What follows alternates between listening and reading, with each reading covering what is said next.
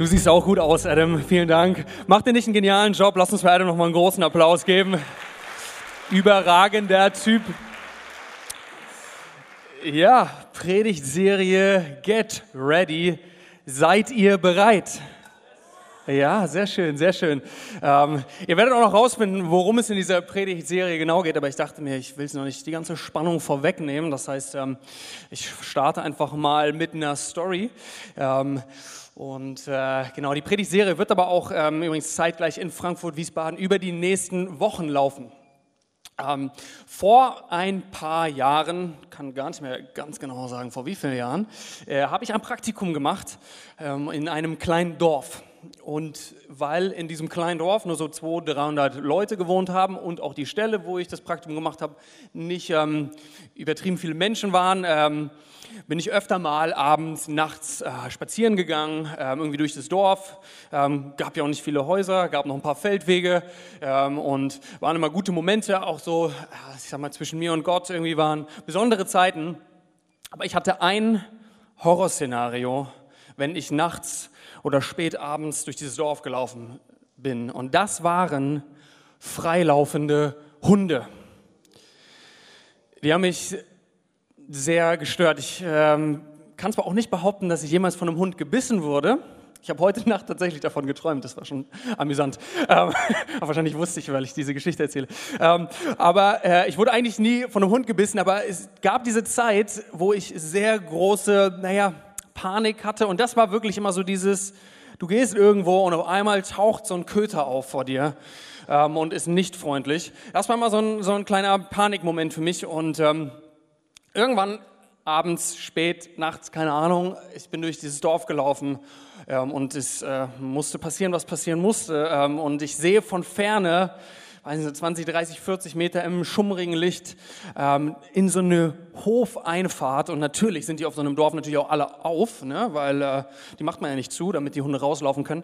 Sehe ich so einen Hund sitzen und ich denke, oh nein, was mache ich jetzt? Ja, und ich habe gestoppt und habe meine Option überdacht. Ähm, die Option Nummer eins, die ich ähm, festgestellt habe, ist, ich gehe einen extremen Umweg und den Weg, den ich über das Feld gelaufen bin, wieder zurück. Aber es war eigentlich nicht mehr weit. Ähm, und äh, habe dann weiter darüber nachgedacht und dachte, ah, ist aber auch irgendwie jetzt, ist auch irgendwie übertrieben und na, vielleicht ist er gar nicht so aggressiv, dieser Köter. Ähm, aber es war trotzdem so, oh Mist, ich will da nicht lang gehen. Ähm, und die andere Option war irgendwie, sich halt vorbeizusnicken und hoffen, nicht zu sterben. Ähm, meine Perspektive in dem Moment ne, mag etwas übertrieben gewesen sein.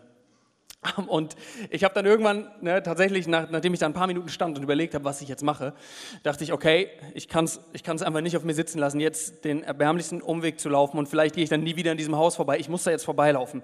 Ähm, und ich bin vorbeige, äh, nicht vorbeigelaufen, ich bin auf dieses Haus drauf zu und es hat so eine Kurve gegeben, deswegen konnte man das sehen. Ähm, natürlich so weit entfernt wie möglich von dieser Hofeinfahrt. Und je näher ich rangekommen bin, umso ähm, mehr Spannung war das für mich und so nervöser wurde ich und mehr Panik habe ich gekriegt. Ähm, und irgendwie habe ich aber keine Bewegung ähm, richtig wahrgenommen ähm, von diesem Köter und es war alles etwas mysteriös. Und auf einmal habe ich realisiert, dass das, was ich dachte, was ein Hund war, es war gar kein Hund, es war ein Wolf. Spaß. ich, ich, ich wünschte, es wäre ein Wolf in dieser Geschichte, dann wäre sie bedeutend männlicher. Ähm, äh, es war leider kein Wolf. Das war sogar ziemlich das Gegenteil. Ich, und ich weiß nicht, ich weiß immer noch nicht, wie das passiert ist. Es war, es war, ich wünschte, es wäre so ein ausgestopfter Hund gewesen, aber selbst das war es nicht. Es war ein komisches, hässliches, deformiertes Stück Holz. Und in der Dunkelheit und in der Entfernung hat sich das irgendwie in meinem Kopf zu einem aggressiven Hund entwickelt, der mich töten möchte.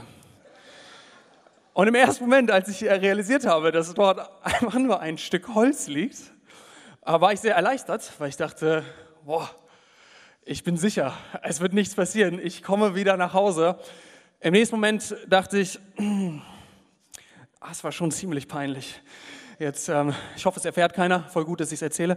Ähm, Aber es war interessant, so darüber nachzudenken, wie schnell sich in meinem Kopf wegen einem Stück Holz, was ich nicht richtig erkennen konnte, etwas sich weiter gesponnen hat und auf einmal ist eine Angst und eine Panik daraus ähm, entstanden, die mich, die mich wirklich Lebenszeit und Nerven gekostet hat und dann auch noch ein bisschen Männlichkeit, als ich realisiert habe, dass es ein Stück Holz ist.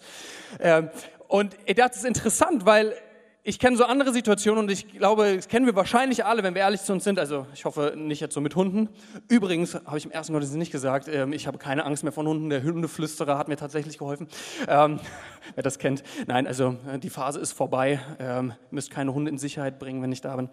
Ähm, aber ich habe darüber nachgedacht, es gibt so Bereiche im Leben oder, oder auch Themen, die schnell eine Angst entstehen lassen. Und manchmal ist diese Angst gar nicht unbedingt begründet, sondern manchmal ist es wie bei meinem Beispiel eigentlich so ein Stück Holz, was eigentlich gar nicht so dramatisch ist, aber es löst auf einmal eine große Angst in uns aus und eine Unsicherheit in uns aus. Und unsere Predigtserie Get Ready, die dreht sich genau um so ein Thema, was viel Potenzial dafür hat, dass Ängste und Unsicherheiten ähm, irgendwie entstehen und man nicht genau weiß, wie geht's weiter. Und es ist das ähm, große und breite Thema Endzeit. Uh, Endzeit. Vielleicht denkst du, oh je, wo bin ich hier gelandet? Ähm, mach dir keine Sorgen.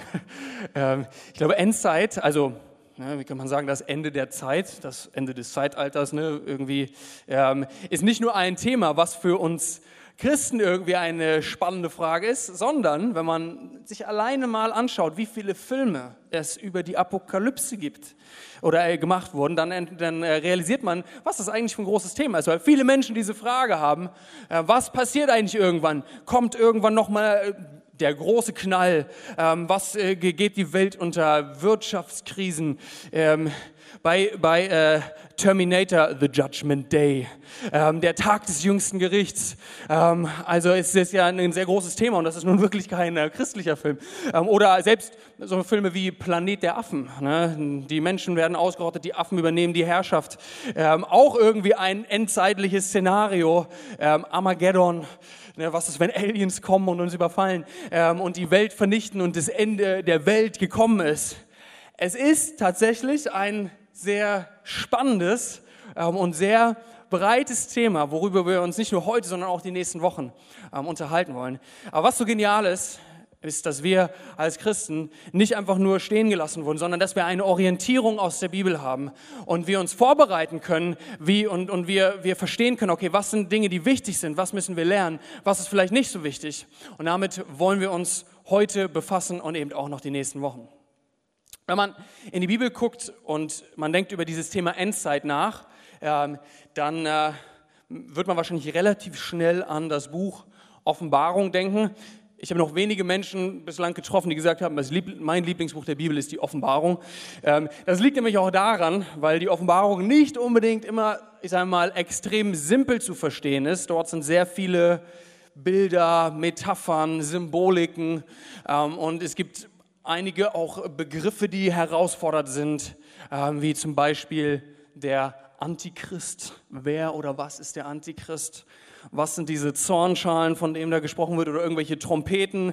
Ähm, und äh, diese, diese Wiederkunft von Jesus, was ist es? Wann passiert es? Äh, was muss ich dazu wissen?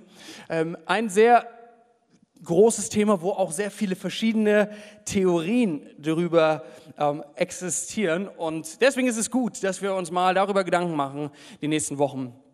Und einfach lernen, was entscheidend ist, was für uns wichtig ist und was vielleicht auch nicht so entscheidend ist und was mehr eine, eine Angst, ähm, eine Angst auslöst in uns und Unsicherheit auslöst. Also das Thema ist ohne Angst durch die Endzeit.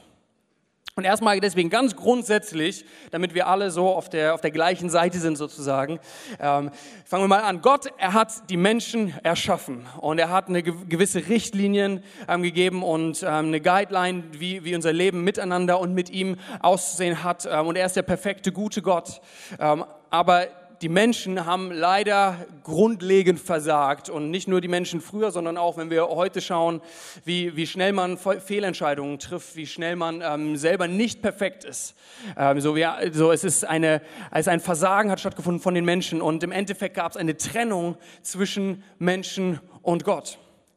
Ähm, und, und das ist auch das, was wir ganz, ganz viel im Alten Testament lesen, ähm, wo, wo es einfach die Leute oder das Volk Israel, was da, ähm, worum es da schwerpunktmäßig geht, es einfach nicht geschafft hat, diese Richtlinien, dieses, was, was Gott für das Leben für uns hat, irgendwie zu halten. Und diese Trennung wird eben auch oft Sünde genannt in der Bibel. Und sie ist wie eine Blockade zwischen Mensch und Gott.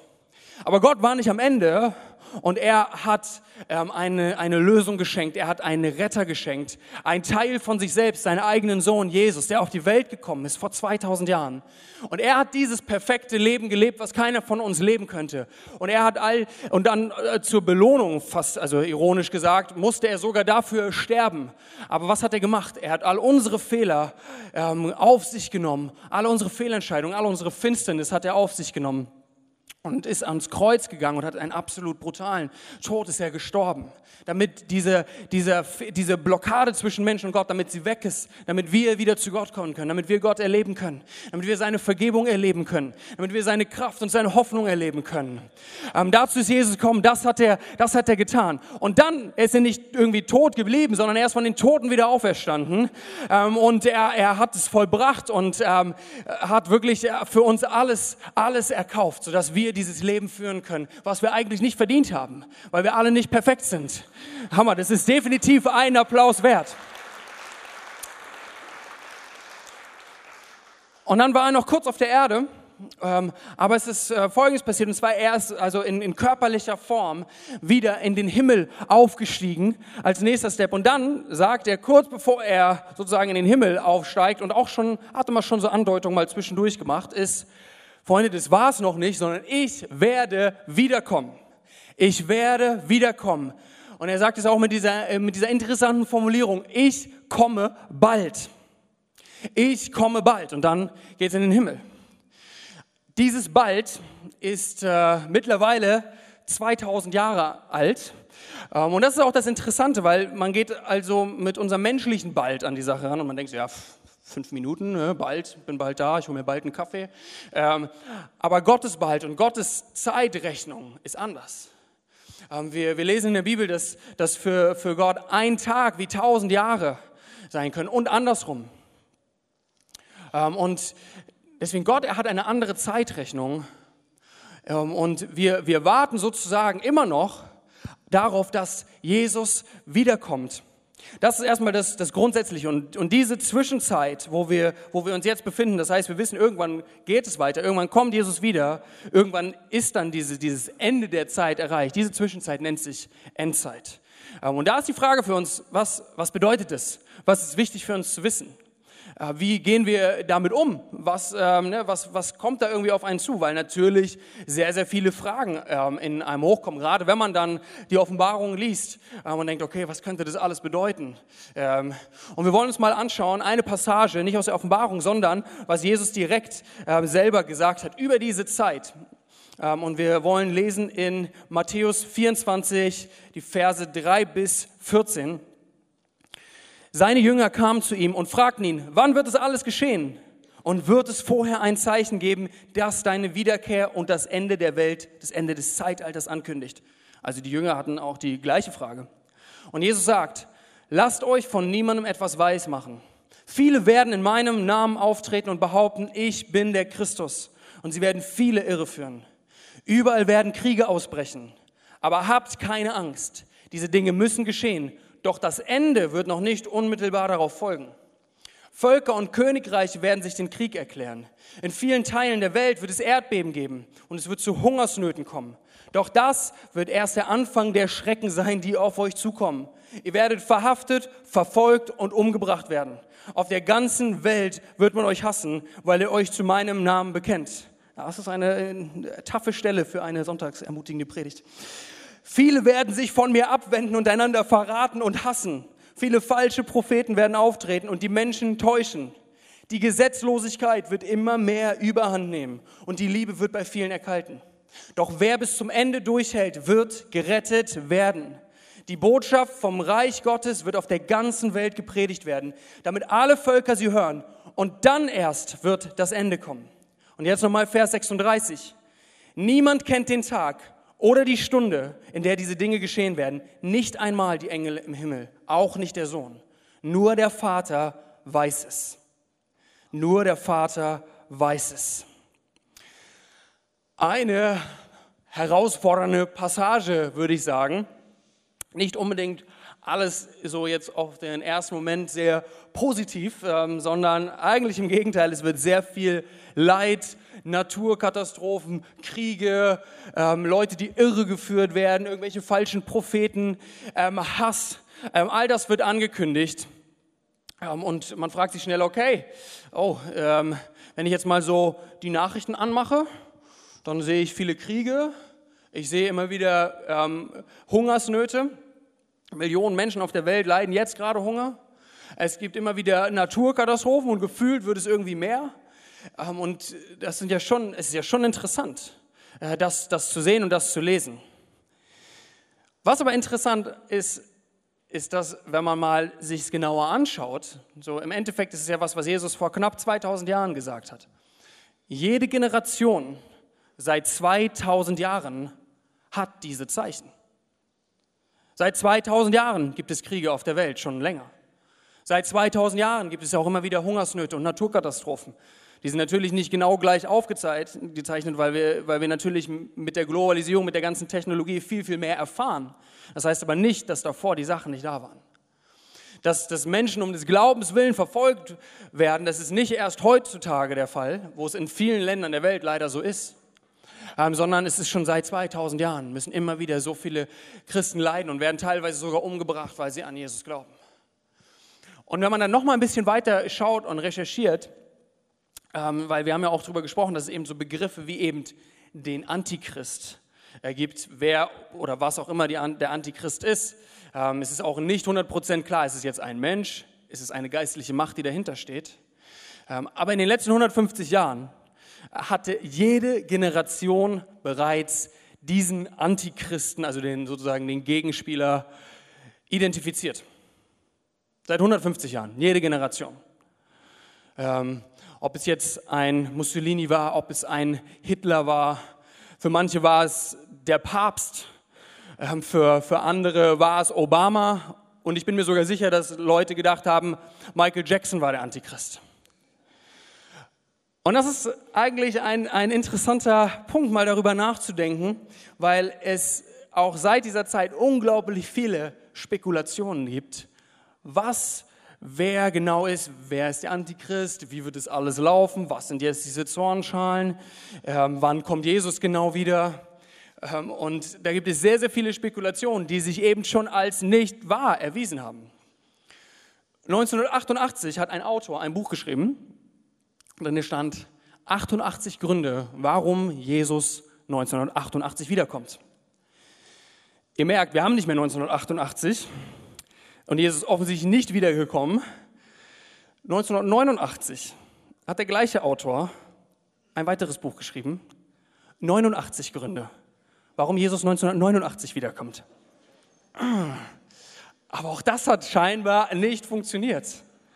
Es gab echt, also dramatische Situationen, wo ganze Gemeinden alles irgendwie verkauft haben und sind gemeinsam an einem Termin auf einen Hügel gegangen und haben gewartet, weil sie sicher waren, Jesus kommt heute um 5 Uhr nachmittags wieder und wir werden hier abgeholt. Und dann waren die Probleme groß, als er nicht wiederkam und sie alles verkauft hatten. Ähm, und es war eine herbe Enttäuschung. Sowas gab es so oft. Ganze Theorien sind entstanden aus kleinen Fußnoten und so viele, ähm, ich habe genau, ich habe äh, hab auch gegoogelt, zweite Wiederkunft Jesu und das erste, was mir angezeigt wurde, war 2018 bei Google als Vorschlag. Dann habe ich draufgeklickt und ich habe interessante Theorien gelesen, warum Jesus hätte letztes Jahr wiederkommen müssen. Aber wie ihr merkt, wir sind im Jahr 2019, ist schon recht vorangeschritten. Scheinbar hat auch das nicht, äh, stimmt auch das nicht. Ähm, und ich glaube, das ist die Herausforderung bei diesem Thema Endzeit. Es gibt unglaublich viele Interpretationsmöglichkeiten und unglaublich viele Spekulationen und teilweise sogar richtig ähm, ja, religiöse Verschwörungstheorien, wie soll ich es nennen, ähm, wo Angst und Panik gemacht wird, wo, ähm, wo auf einmal ähm, das Ganze sehr, sehr unangenehm wird. Und deswegen wollen wir uns ähm, eben genau darüber unterhalten. Wir wollen noch einmal uns Vers 36 aus Matthäus 24 anschauen. Und da steht nämlich eine interessante Sache, haben wir auch gerade gelesen. Niemand kennt den Tag oder die Stunde, in der diese Dinge geschehen werden. Nicht einmal die Engel im Himmel und auch nicht der Sohn, nur der Vater weiß es. Wenn niemand den Tag, auch nicht mal Jesus selbst ihn weiß, warum sollte dann irgendwer auf einmal das wissen? Ab dem Punkt, wo jemand auf dich zukommt und sagt, ich weiß ganz genau, wann Jesus wiederkommt, kannst du eigentlich sagen, okay, dann ähm, erzähl es bitte niemandem mehr und vor allem nicht mir. Weil es stimmt nicht. Wir werden es nicht erfahren. Und wahrscheinlich wäre Gott in seiner Größe sogar so, so groß, dass er sagen würde, nein, es weiß keiner. Wenn er den richtigen Tag sagt, macht Gott einen anderen. Weil es niemand weiß und es wird niemand wissen. Und wir können uns den Kopf darüber zerbrechen, wie wir wollen. Wir werden es nicht rausfinden, wie und wann er exakt kommt und wie dann alles hundertprozentig sein wird. Zweiter Vers aus Vers 14. Die Botschaft vom Reich Gottes wird auf der ganzen Welt gepredigt werden, damit alle Völker sie hören und dann erst wird das Ende kommen. Das heißt, erst wird diese Message von Jesus in alle Welt, in alle Völker, in alle Kulturen, in alle Sprachen, in alle Nationen kommen und dann erst kommt das Ende. Das heißt aber auch nicht, dass wenn das erreicht ist, wann auch immer das der Fall ist, dass, dass dann wir noch sieben Monate und 21 Tage haben, bis Jesus wiederkommt. Wir wissen es nicht. Und wir werden es nicht wissen bis zu dem Zeitpunkt, wann er wiederkommt, wenn wir es erleben. Und eine interessante Aussage ist auch noch kurz bevor Jesus in den Himmel äh, aufgefahren ist, in Apostelgeschichte 1, 6 bis 8. Da war das nämlich auch wieder Thema bei den Aposteln. Haben sie wahrscheinlich vorher nicht, nicht gut genug aufgepasst. Und in Apostelgeschichte 1, 6 lesen wir, als die Apostel mit Jesus zusammen waren, fragten sie ihn, Herr, wirst du jetzt Israel befreien und unser Königreich wiederherstellen? Also machst du jetzt alles neu? Und Jesus sagt, die Zeit dafür bestimmt allein der Vater. Es steht euch nicht zu, sie zu kennen. Aber wenn der Heilige Geist über euch gekommen ist, werdet ihr seine Kraft empfangen. Dann werdet ihr von mir berichten. In Jerusalem, in Judäa, in Samarien, ja, bis an die Enden der Welt. Und wisst ihr, wenn ich diese, diese Bibelstellen, die wir gerade gelesen haben, mal zusammenfasse und zwei Punkte daraus mache, dann ist das erste ist, wir brauchen uns nicht den Kopf darüber zu zerbrechen, wann Jesus wiederkommt. Denn es ist uns nicht bestimmt, es zu wissen. Gott weiß es. Und damit ist es gut so. Und er wird auch seine Meinung darüber nicht ändern. Und das zweite ist, bis dahin, bis Jesus wiederkommt, ist es unser höchster Auftrag, seine Botschaft und seine Message in alle Welt zu bringen. In alle Kontinente, in alle Länder, in alle Kulturen, in unseren Arbeitsplatz, in unsere Familien, in, in all unsere Umfeld, in zu unseren Hobbys, zu unseren Freunden, überall hin. Das ist unser erster Auftrag. Das ist das, worum es geht. Es geht nicht um Verschwörungstheorien und um wilde Spekulationen, die uns Angst machen, sondern es geht darum, dass diese Botschaft, diese Message von Jesus überall erzählt wird, weil Leute Hoffnung brauchen, weil es Gott immer um den Menschen geht und weil er Hoffnung und Liebe hat für sie und weil er für sie alles gegeben hat und am Kreuz gestorben ist für jeden Einzelnen, für dich und für mich. Wisst ihr, wenn wir eine, eine Nebensache zu einer Hauptsache machen, was passiert dann? Wir werden abgelenkt. Wir werden abgelenkt. Wenn wir unser ganzes Leben da rein investieren, rauszufinden, wann Jesus wiederkommt und wer der Antichrist ist, dann leben wir, dann werden wir komplett abgelenkt. Und dann, und dann ist es so schade um so viel Zeit. Und ehrlich gesagt glaube ich, dass der Einzige, der sich dann wirklich darüber freuen wird, ist der Teufel. Weil er denkt, ah, super, abgelenkt, sie waren beschäftigt. Sie haben nicht das gemacht, was sie machen ähm, sollten was eigentlich, worum es eigentlich ging, sondern sie haben sich die ganze Zeit darüber gestritten, wann Jesus jetzt wiederkommt. Und äh, geändert hat es auch nichts daran. Und ich glaube, das ist so wichtig, dass wir das realisieren und nicht eine Nebensache zu einer Hauptsache machen. Ähm, und, und nicht auf jede Spekulation eingehen, sondern realisieren, worum geht es. Und es geht darum, dass Menschen Hoffnung erleben. Es geht darum, dass Menschen Jesus kennenlernen. Es geht darum, dass dieses Evangelium, diese frohe Botschaft, diese beste Botschaft, die es gibt, dass sie jeder hört. Das ist in erster Linie das, was unser Job ist. Und nicht zu spekulieren und verrückte Theorien aufzustellen, wie es in den letzten 2000 Jahren wahrscheinlich schon sehr viel passiert ist und einige Beispiele haben wir gehört. Sondern wir wollen in allererster Linie mit Gott sein Reich voranbringen und Leuten von dieser Hoffnung erzählen. Und wir wollen uns nicht ablenken lassen und auch keine Ängste ähm, irgendwie, irgendwie ähm, ja, bestärken, weil Gott, er ist bei uns. Und das ist die Frage. Okay, wenn es darum geht, Menschen von Gott zu erzählen, warum spricht dann Jesus darüber? Warum gibt es die Offenbarung? Warum das Ganze? Ich glaube, Gott, er will uns damit ganz, ganz deutlich sagen, und er will uns sagen, es kommen schwerere Zeiten, es kommen Herausforderungen, es kommen Kriege, ähm, es kommen Naturkatastrophen, es kommen schlimme Situationen, es kommen Situationen, wo, wo Leute ähm, wegen mir verfolgt werden, also weil sie an Gott glauben, werden sie verfolgt. Sie werden leiden, sie werden sterben. Es kommen herausfordernde Zeiten, es gibt viel Hass und es wird viel Hass geben aber trotzdem bin ich bei euch. Und trotzdem ist Gott in Kontrolle. Und trotzdem hat er einen Plan. Und trotzdem müssen wir uns keine Angst machen lassen, weil er mit uns ist und weil er den größten Plan hat, den wir in dieser ganzen Gänze gar nicht verstehen werden. Aber er ist mit uns und er ist bei uns und er ist für uns. Und wir brauchen keine Angst und keine Sorgen haben, weil er sich um uns kümmern wird. Und weil er uns nicht im Stich lassen will. will. Egal wie schwer die Zeiten, egal wie groß die Herausforderungen, egal wie alles genau sein wird. Er ist bei uns und er ist für uns und wir können diese Hoffnung haben.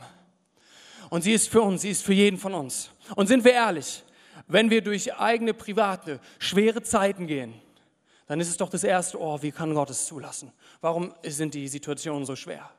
Aber Gott, er sagt uns, es gehört alles zu meinem Plan das, und, es, und ich bin in Kontrolle und ich werde am Ende alles gut machen und ich werde euch nicht im Stich lassen ihr macht Folgendes, ihr erzählt von mir und ihr seid bereit, ihr seid nicht überrascht, wenn die Zeiten schwer werden. Ihr seid nicht überrascht, wenn es auf einmal heftig wird, sondern ihr haltet fest, ihr bleibt dran und ihr gebt die Hoffnung weiter, die ihr erlebt habt. Das ist das, was uns Gott sagen will und was, was so ermutigend ist, was so gut ist zu wissen, weil wir, weil wir nicht überrascht werden und weil wir wissen, Gott ist für uns, völlig egal, wie unsere Umstände aussehen, völlig egal, wie finster es um uns wird. Sein Licht wird heller scheinen und seine Hoffnung wird bei uns sein. Und keine Angst wird es, wird es gelingen, uns kaputt zu machen und keine Sorgen und keine Verfolgung, denn Gott ist mit uns. Und er hat einen größeren Plan und er ist bei uns, bei jedem Einzelnen von uns. Und das ist so ermutigend und es ist so gut, das zu wissen, auch wenn es herausfordernd wird. Auch wenn es noch viel herausfordernder wird, als wir es jetzt haben. Sind wir ehrlich? Wir, gerade in Deutschland, wir kennen so Szenarien wie, wie ernstzunehmende Verfolgung, kennen wir gar nicht wirklich. Viele Länder auf der Welt erleben das heutzutage. Gerade jetzt, dass sie Angst haben müssen, weil sie an Gott glauben. Ähm, dass, sie, dass sie um ihr Leben fürchten müssen, dass sie vielleicht sogar ihr Leben verlieren. Aber auch in diesen Zeiten, Gott ist bei uns und Gott ist mit uns. Wir wollen uns noch eine weitere Bibelstelle anschauen und da geht es äh, genau um Menschen, die in so einem Szenario drin leben. Und ich habe ja gesagt, dass, dass wir nicht die, die Ersten sind, die, die darüber nachdenken, ähm, sondern wir sind einfach schlichtweg die Jüngsten, die darüber nachdenken, wie wird es alles sein. Ähm, und in der Zeit schon direkt nach, ähm, nachdem Jesus in den Himmel gefahren ist, haben die Christen sehr, sehr viel auch Verfolgung erlebt, wo sie leiden mussten. Und eine Gruppierung sind die Judenchristen und der Brief an die Hebräer ist an diese Judenchristen geschrieben. Und wir wollen äh, mal da einen, einen kurzen Spot von, von hören, weil da geht es auch darum in Hebräer ähm, 10, Vers 37, dass Jesus wiederkommen wird. Ähm, und es ist eine Hoffnung. Er sagt, ey, bleibt dran, Jesus kommt wieder. Ähm, macht euch keine Sorgen, er wird alles gut machen und er ist in Kontrolle und er hat einen Plan. Und dann geht es in Hebräer 11 und der Schreiber und Verfasser des Hebräerbriefs, er, er redet über die Glaubenshelden des Alten Testaments. Und er redet auch über einen, und das ist Mose. Und das wollen wir lesen, ähm, was er dort schreibt und was es für uns bedeutet, in, ähm, auch in, ja, in Perspektive auf die Zukunft und auf Herausforderungen und einem auch für die, für die Judenchristen, an denen, die an denen der Hebräerbrief geschrieben wurde. Hebräer 11, Vers 27. Durch den Glauben verließ Mose das Land Ägypten. Er hatte keine Angst vor dem König, sondern ging unerschütterlich weiter, weil er den Blick fest auf den richtete, der unsichtbar ist. Durch den Glauben, durch den Glauben hatte er keine Angst. Durch den Glauben ging er unerschütterlich weiter. Durch den Glauben konnte er auf Jesus schauen und er hat seinen Blick fest auf ihn gerichtet. Wer ist derjenige, der uns Glauben schenkt? Es ist Gott selber, der uns Glauben schenkt. Es ist nichts, was wir machen können. Gott selber, er will uns Glauben schenken. Er will uns die Kraft schenken, wenn die Zeiten hart werden, sodass wir keine Angst haben müssen. Und er will uns zeigen, dass er viel größer und viel realer ist als jede Angst, ähm, als jede Spekulation, als jede Verfolgung, als jede Finsternis sein kann, weil er so viel größer ist und weil er so viel mächtiger ist. Durch den Glauben. durch den Glauben. Und dann können wir unerschütterlich weitergehen und auf den schauen, um den es geht, der unsichtbar ist. Und das ist Jesus. Wir können auf ihn schauen. Wir können auf ihn schauen und unerschütterlich weitergehen. Da geht es um Beständigkeit, um Ausdauer, um dranbleiben. Und wenn man mal über dieses Wort Beständigkeit nachdenkt, so wenn du ein Buch schreiben willst heutzutage, was niemand kauft, dann nenn es Beständigkeit. Vielleicht auch ein Problem meiner Generation, da können wir viel lernen. Beständigkeit ist nicht unbedingt das, ähm, was gerade das attraktivste Wort und die attraktivste Eigenschaft ist, die man sich so vorstellen kann. Aber sie ist so wichtig. Wenn wir mal drüber nachdenken, eine Ehe ohne Beständigkeit wird nicht wirklich äh, eine langfristige Ehe sein. Sie wird kaputt gehen. Wenn ich gesund und fit werden möchte und Sport machen möchte und ich habe keine Beständigkeit und keine Ausdauer, dann kann ich dir sagen, wie es läuft. Und zwar wirst du wahrscheinlich dich Anfang des Jahres für ein Fitnessstudio anmelden, weil dort viel darüber gesprochen wird. Dann wirst du zwei, drei Wochen begeistert hingehen und dann für die nächsten zwei Jahre dafür zahlen. Wie zum Beispiel bei Antonio. Spaß, er ist öfter da, er ist öfter da. Ab und zu. und er kann sie nicht wehren, das ist das Beste. Ähm,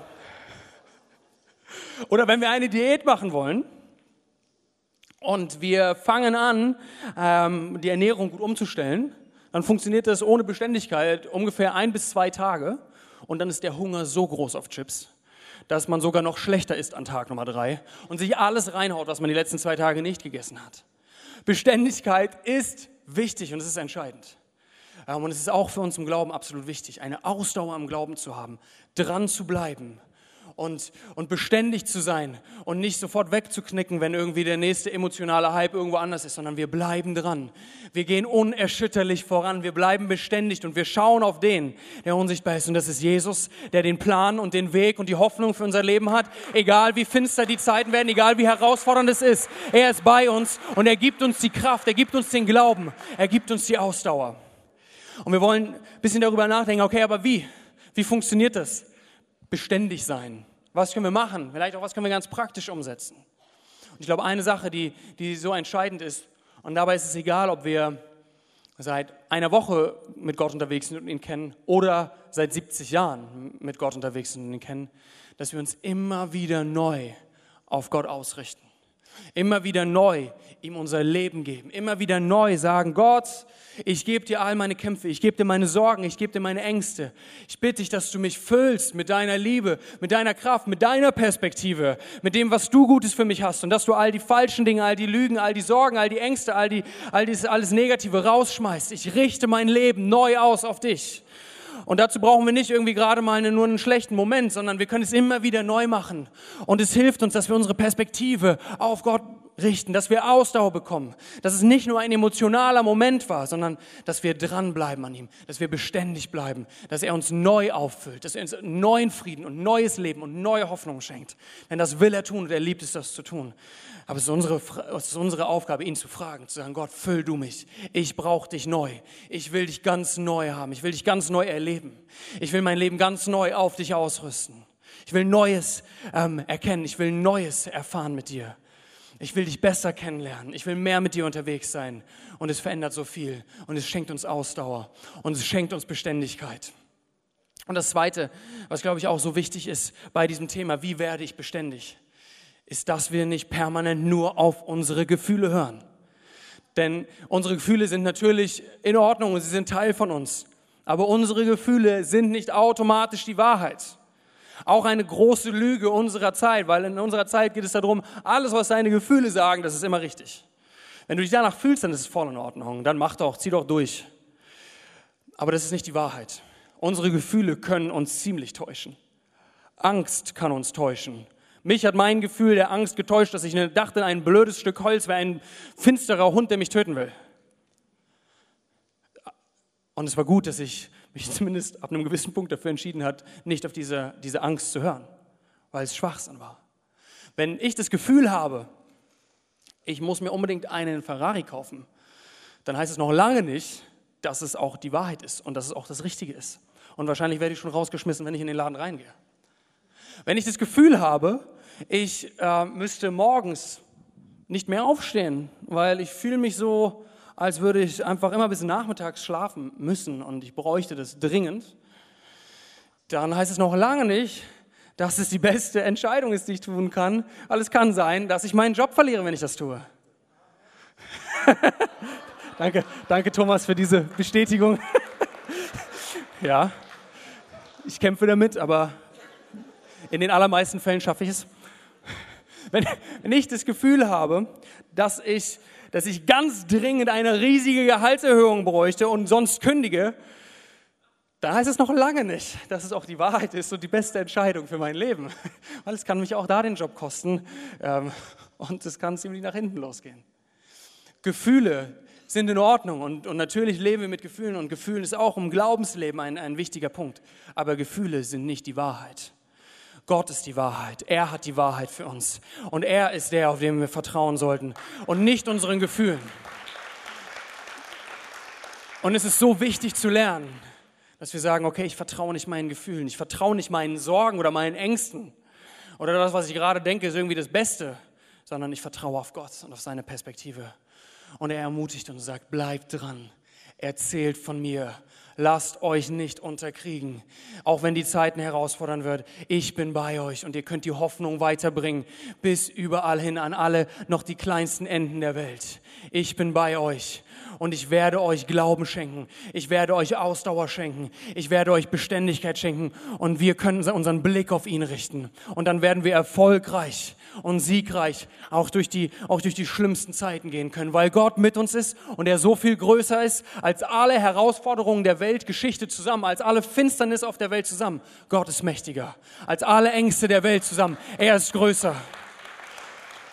Gott hat das Ganze nicht uns, uns mitgegeben, damit wir Angst bekommen und, und verrückt spekulieren, sondern um uns zu sagen, hey, seid nicht überrascht, aber bleibt beständig und geht voran und macht einen Unterschied auf dieser Welt, denn ich bin bei euch. Ich möchte noch eine Bibelstelle ähm, kurz, kurz weitergeben, die, die auch interessant ist, weil es da auch um diese Frage geht, ähm, warum ist Jesus eigentlich noch nicht wiedergekommen? Und es Theorien gab schon damals, ähm, als, als es geschrieben wurde, also vor ein bisschen weniger als 2000 Jahren.